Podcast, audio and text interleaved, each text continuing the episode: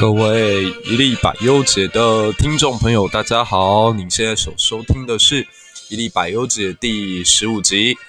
那听到我们的开头音乐，相信大家应该都猜得到，我们今天要来聊什么样的话题了。是的，我个人开节目以来最期待要聊的美国总统大选，那终于可以来开始讨论这个话题了。那因为其实针对这个话题进行讨论的 podcaster 很多，而且都非常的专业，甚至还有留学美国的，甚至就生活在美国的这个朋友。所以我觉得，如果今天就每一则报道，或者是就现在的民调进行实时分析的话呢，可能也没有他们那么的精准。所以我就在思考应该要来怎么聊这个话题，想来想去。我们从一个比较有趣的角度来出发好了，就是美国总统大选这一次背后的阴谋论。就是美国总统大选，其实说不上特别的糟糕，因为我自己的观察是觉得，从两千年以后，就我自己比较有在关心这个国际时事之后，好像美国从两千年之后的每一次总统大选，或多或少都有一些争议。像两千年那一次是开票开到最后，佛罗里达州的票一直没有开出来，结果当时非常有机会接替克林顿之后延续民主党执政的高尔自己宣布败选，但那场大选就是结局扑朔迷离，至今都还是有一些争议。那两千零八年的时候，那个奥巴马当选，其实有一点。没有悬念，就大概从选举一开始，全球的讨论，美国内部的反应就可以看得出来，他完全就一面倒。我甚至想了好久，才记得共和党那一届推出来的是越战时候的英雄 John McCain，但是越战毕竟不是一场成功的战役，所以 John McCain 的英雄色彩并没有让他在选举当中获得太多的加分。然后那次奥巴马当选的时候，那个全球之疯狂，就是，呃，奥巴马一月二零零九年一月才刚就任，然后就获得了诺贝尔和平奖，就几乎什么事情都还没有做。那他到欧洲去访问的时候，那个风靡的程度简直就跟巨星来临一样，全球似乎就陷入一种，呃，奥巴马式的旋风。但奥巴马旋风卷了八年，大家可以想想看，在这八年当中，其实美国社会有一点乏善可陈。呃，虽然我知道台湾似乎蛮多人很喜欢他的，包括也是时常跟大家分享国际情势，然后做分析的这个范绯琪，他就特别有在一本书中提到说，他觉得奥巴马是最有礼貌、最温和，然后最像美国总统样子的男人。二零一二年那一次选举，其实也蛮没有悬念的，就是呃，共和党推出来的那位候选人叫罗姆尼。那罗姆尼他曾经他会被选出来担任跟奥巴马 PK 的这个原因之一是他曾经担任过麻州的州长。大家要知道，麻萨诸塞州是非常非常支持民主党的地方，可他一个共和党员却可以在这里胜出。那简单说一下美国的政治，就是美国大概就分成沿海地区跟内陆地区。内陆地区因为比较保守，情报呃相对于沿海地区没有那么的流畅，所以内部地区的人民比较倾向支持共和党，也就是现在川普的政党。那沿海地区包括洛杉矶、纽约，然后这个巴尔的摩、波士顿、华盛顿 DC、西雅图区。波特兰这些地方都比较是支持民主党，所以罗姆尼可以在一个靠海的麻州拿下执政权，就显得他特别的不一样。因此，当时共和党对他蛮寄予厚望的。我那个时候还在念大学，就记得曾经有看过几份民调，这个罗姆尼甚至一度有领先过奥巴马，不过好像只有一次民调是显示这样的结果。那此后就奥巴马一路领先，直到最后。那当然，罗姆尼其实并不太符合共和党的传统价值，因为他是一个摩门教教徒。摩门教是在基督教里头比较属于异端的一个团体。那主要的信徒集中在犹他州的盐湖城。那二零一六年的那次总统大选就更不用讲了，那场大选算我最关心的一次吧，因为从头到尾有了川普的加入之后，就像是一场看不完的实境秀。你可以看到他各种秀下限，包括他在跟希拉蕊辩论的时候，跟希拉蕊说：“你不用想你那些政策了，因为我会把你抓去关起来。” She would be in the jail。然后我就觉得，哇哦，怎么会有人辩论的时候讲这么没品的话？就是我曾经稍微形容一下，就好像蔡英文跟韩国瑜在辩论的时候，然后蔡英文突然间说了一句：“嗯，你看看那可悲的秃头，那种感觉一样。”那甚至川普就当着希拉蕊还在讲话的面，然后麦克风也没有关的状况之下，不断的讲 “such a nasty woman”，好恶心的一个女人，这样，哇，就简直难以接受。甚至川普在辩论场合上就直接告诉大家说，如果选举结果不如预期的话，他将不会承认败选。所以我就觉得，比起一六年，其实今年这一次的选举好像肮脏程度也差不多，也没有特别感觉到怎么样崩溃。不过今年的总统大选倒有一个看点。就是双方的支持者某种程度上都到达一个临界点，所以两边都出现极为狂热的极左派跟极右派。那简单的说一下，美国大概共和党是比较偏右派，就是它是属于比较保守一点的。那什么叫保守呢？就是他不太喜欢移民，他们对于黑人某种程度存在成见，那对基督教的信仰极为忠贞，然后他们反对同性恋，他们讨厌这些所谓不断追求平等的自由派人士，他们在经济上也不太希望政府课太多税。还有，他们也反对堕胎这个政策。他们一直认为，人的生命是由神给予的，我们没有权利决定孩子的去留。那民主党就比较属于左派，那左派就是比较自由，他们赞成同性婚姻，他们支持这个外国的移民，他们也希望外籍劳工可以尽量到美国来，他们比较拥抱全球化。可这次两股势力在大选当中有一点都走向极端了。就拿左派来说，左派在今年因为发生了 George Floyd，就是一位黑人被警察压着他的脖子，后来无法呼吸致死的事件以后呢，他们在美国的各大城市都进行了蛮大规模的暴动以及抗议，那程度都有点严重。例如，他们会自制这个。土制炸弹，然后攻击官方的政府或者是相关建筑物。那他们的口号叫 “Break Lives Matter”，黑人的命很珍贵。可是这个团体其实并不是今年才出现的哦，它其实在二零一三年的时候就已经出来了。那大家可以去稍微注意一下时间点，其实二零一三年还是奥巴马执政时期。所以我现在看到有不少人认为。川普总统当选之后，加深了种族的对立。呃，不尽然，因为美国其实一直以来民族问题都没有彻底的消除。那台湾人普遍对黑人的印象可能也还不错，因为我们大概看到都是黑人当中的明星，像 LeBron James 啊、Stephen Curry 啊，或者是刚过世的黑豹啊，所以就印象当中黑人都很 nice。可是，如果你真的去过一趟美国，呃，你还是必须得这样讲，在纽约市当中，这个比较容易产生冲突以及摩擦，甚至带来一些不太好的观感的，主要还是来自于黑人社区。就大部分的黑人，其实他们在美国社会当中，因为历史的关系，因为文化的关系，他们往往是社会的弱势。那他们所居住的地方也就比较容易成为治安的死角。那他们可能因为资源不足，所以没有受过很多的教育。大家要知道，虽然对台湾的教育多有批评，可是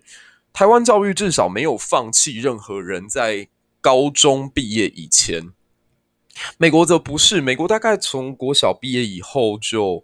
呃，很多人是被放生的状态，然后上高中的比例也不高，上大学的比例就更少，而且大部分都只有白人精英。所以久而久之，其实美国社会当中对黑人的看法多多少少存在成见，可是也不是无缘无故。那这一次主要带领 BLM 运动的是一位女性，叫卡洛斯。呃，卡洛斯其实是在美国国内算很左、很左、很左的马克思主义者。他一直以来都主张一些比较激进的想法，例如，他曾经说过，如果美国不给我们想要的东西，那我们就要摧毁掉这个体系。那甚至也提到，耶稣基督是历史上最著名的黑人激进革命家。那你可以去看，如果说他们的领袖的想法是一个这么的极端的，呃，黑人人权主义者的话，他们的支持者往往做出来事情就会有点超过。像大家应该这几天都可以看到，美国国内的所有雕像都不断的被这个组织在摧毁。那包括华盛顿的雕像、富兰克林的雕像，那更夸张的是，居然他们去破坏了这个林肯的雕像。所以我就看到有网友在底下嘲讽的说：“嗯，黑人怎么会去推倒林肯的雕像？难道他们是想要回去继续采棉花吗？”那为什么卡洛斯女士会有这么极端的想法呢？嗯，她曾经有在呃一个访问当中承认说。她有一位私人导师叫 Eric Mann，叫曼恩。那曼恩在上个世纪六零年代、七零年代的时候，曾经是一个恐怖组织叫 Weather Underground 的重要成员。那这个重要成员当中还有一位叫 Bill Ayers，所以大家先记得这三个名字哦：Eric Mann、Bill Ayers 跟卡洛斯。这三个人都曾经是 Weather Underground 的成员。那这件事情怎么影响到这次总统大选呢？因为 Ayer 后来还有一位好朋友叫 Barack Obama，所以大家如果有机会重新回去看奥巴马执政时期做过的事情，其实都是比较偏左派色彩主义的，包括说他主张这个性别要多元化，然后颁布男女同策令，然后在很多的州实现了所谓毒品除罪化。呃，包括同性婚姻也是哦，都是在奥巴马任期之内所完成的，以及最后最为人诟病的奥巴马 Care 奥巴马健保的问题。那这些改革或多或少都可以看到一点左派或共产主义的色彩。那前一阵子在黑名贵运动，就是这个 Black Lives Matter 的运动当中，其实对。很多地方造成了蛮大的破坏。那有网友就拍到一个片段，是当他们扔出了炸弹之后，居然有人高喊：“哎，快跑！”OK，就是标准的北京口音。所以，一个具有共产色彩的左派运动，而又有中共的影子在里头鬼影闯闯，以至于，嗯，BLM 后来。至少到目前为止，看起来帮民主党的加分已经开始在进入边际效益递减的一个阶段，就是不再像一开始这么的如燎原大火般气势旺盛。那讲完了 Black Lives Matter，我们也来看一下共和党这边有没有什么可怕的团体。嗯，还真有，而且这个故事还蛮恐怖的。这个团体呢叫 QAnon，叫匿名者 Q。那它是一个最近新兴的极为右翼的组织，呃，右翼最极端、最极端的表现，大家可以去翻一翻，它就是所谓的法西斯主义，他就是认为自己的领导者是神。那基本上这个团体一直把川普视作是神派到人间来拯救大家的英雄。各位，你没有听错，QAnon 匿名者 Q。的支持者，他们相信川普是上帝派到人间的救世主以及英雄。那为什么有这么几近疯狂的看法呢？这要从二零一六年总统大选的一个意外事件说起。话说当年有一些左派媒体，像 CNN。还有《New York Times》去挖到了川普在十几年前的一个节目当中开了一个黄色笑话，然后放在媒体上不断的渲染，而且极尽嘲讽之能事。那平常看起来好像脸不红气不喘的川普，居然为了这件事情躲了起来，将近一个礼拜左右。那正当大家都觉得，呃，他跟希拉蕊民调即将拉开，甚至他自己也打不下去的时候呢，嗯，川普居然在。呃，二零一六年的十月十三日，出现在摇摆州佛罗里达的造势场合上。嗯，这边解释一下什么叫摇摆州，就是美国它的很多州其实跟台湾台中彰化很像，就是他没有固定的政治取向，有可能在风向偏民进党的时候就投给民进党，风向偏国民党的时候就投给国民党。所以大家可以去看一下台湾大概政党轮替最频繁的就是彰化、台中，那这种地方就会被称为摇摆州。那美国有没有这种州呢？有，那最具代表性的就是佛罗里达。可以这样讲哦，佛罗里达从两千年以后，就只要哪一个总统候选人可以在这个地方赢，那基本上他就胜出。所以这个地方非常具有指标性。那川普躲了一个礼拜之后，就选择在佛罗里达出现。那这一次的选，呃，这一次的造势场合，他发表了一个非常有名的演说，叫 Deep State，深层政府或者是深层国家。这个影片如果大家有兴趣的话，可以去找找看。我觉得看完之后，真的会对川普有那么一点改观。他主要的论调有点像阴谋论，他认为当前的美国已经是被华尔街以及民主党的政治精英所绑架的一个国家。那所推动的所有全球化，其实只有利于上层精英，而对底层百姓完全就是处于一种剥削。克林顿家族以及民主党相关的政治精英已经收买了所有的媒体，甚至是不惜跟共产党进行魔鬼的交易，所以让大量的工作机会流向了中国。那这番言论，其实在当时看起来是有那么一点样子的，因为不管是 CNN 还是华盛顿邮报，或者是 New York Times，其实当时在选举的时候都对川普极为不友善，这也间接导致我们在台湾接受到的消息，其实往往来自于这些左派媒体，所以一直都觉得川普是个小丑或是一个疯子。那川普在那一场演讲的最后，他提到，其实他个人没有因为参加这场选举而获得任何的利益。他如果不做这些事情的话，其实他可以过上非常舒服的退休生活。但他为了捍卫他自己所爱的这个祖国，他所爱的美国，他必须得站出来，阻止这群当权派继续的从底层人民手中夺走工作机会，夺走这些利益。那最后的选举结果，我们都看得到。其实，在总统大选过程当中，大部分支持川普的人都是属于沉默的。所以，在美国真的出现一个所谓的名词叫 “Silence majority”，就是所谓的沉默大多数。这个词汇可能放在台湾有点是被当成讽刺意味，但是真的在美国社会就是存在一群所谓沉默的选民。那无可讳言的，他们大部分的人都把选票投给了川普，因此出现了在。选举结束之前，Newsweek 原本已经印出了 Madam President 的封面，恭贺希拉蕊成为第一任的美国总统，美国女总统。但是可笑的是，开票到后来发现，哎，川普逆转，所以紧急又把 Newsweek 的封面给撤回来。那从此之后呢，川普的支持者当中就有人认为他就是上帝所选来这个世界上要拯救我们走出 Deep State 深层政府，或者是被民主党精英、全球化精英以及华尔街精英所绑架的这个国家。那我们可以看到，其实川普在执政过程当中，他也不断在呼应这件事情哦。包括我很印象深刻，是去年大概这个时候，他在白宫的草皮上面接受记者采访，然后他突然间仰天大说、大声的说了一句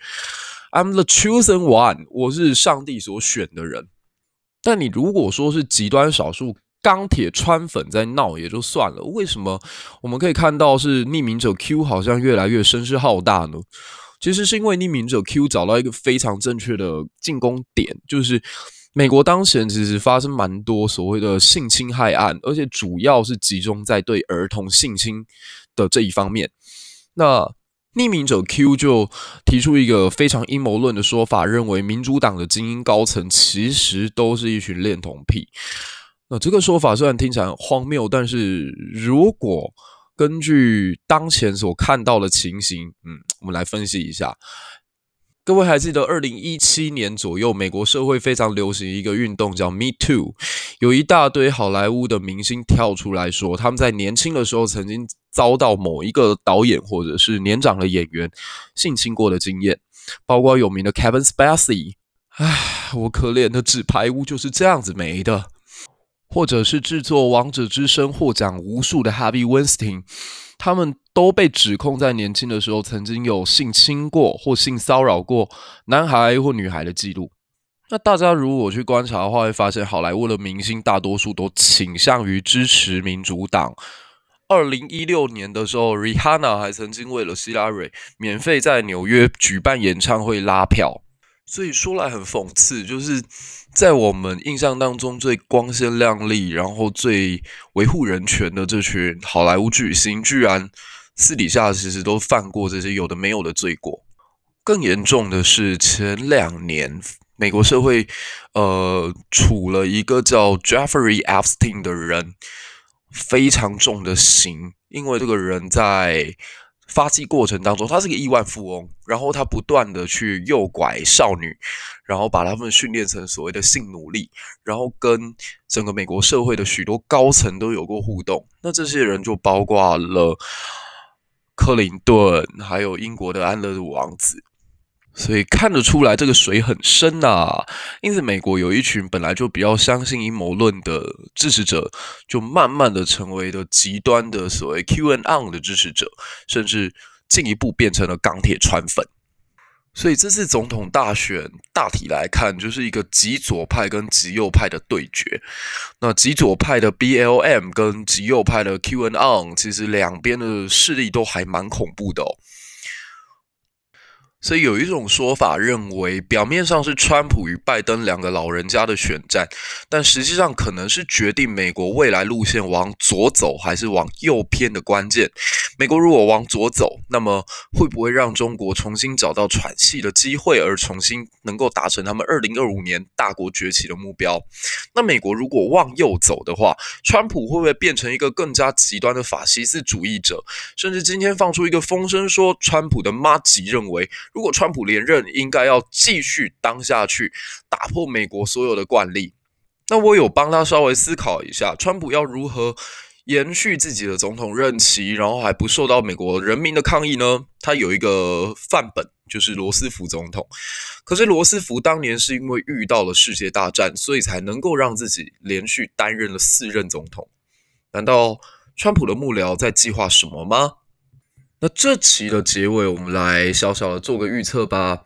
如果要我说，美国这次大选当中，右派比较有可能胜出，还是左派呢？嗯，我只提供一个我的参考标准。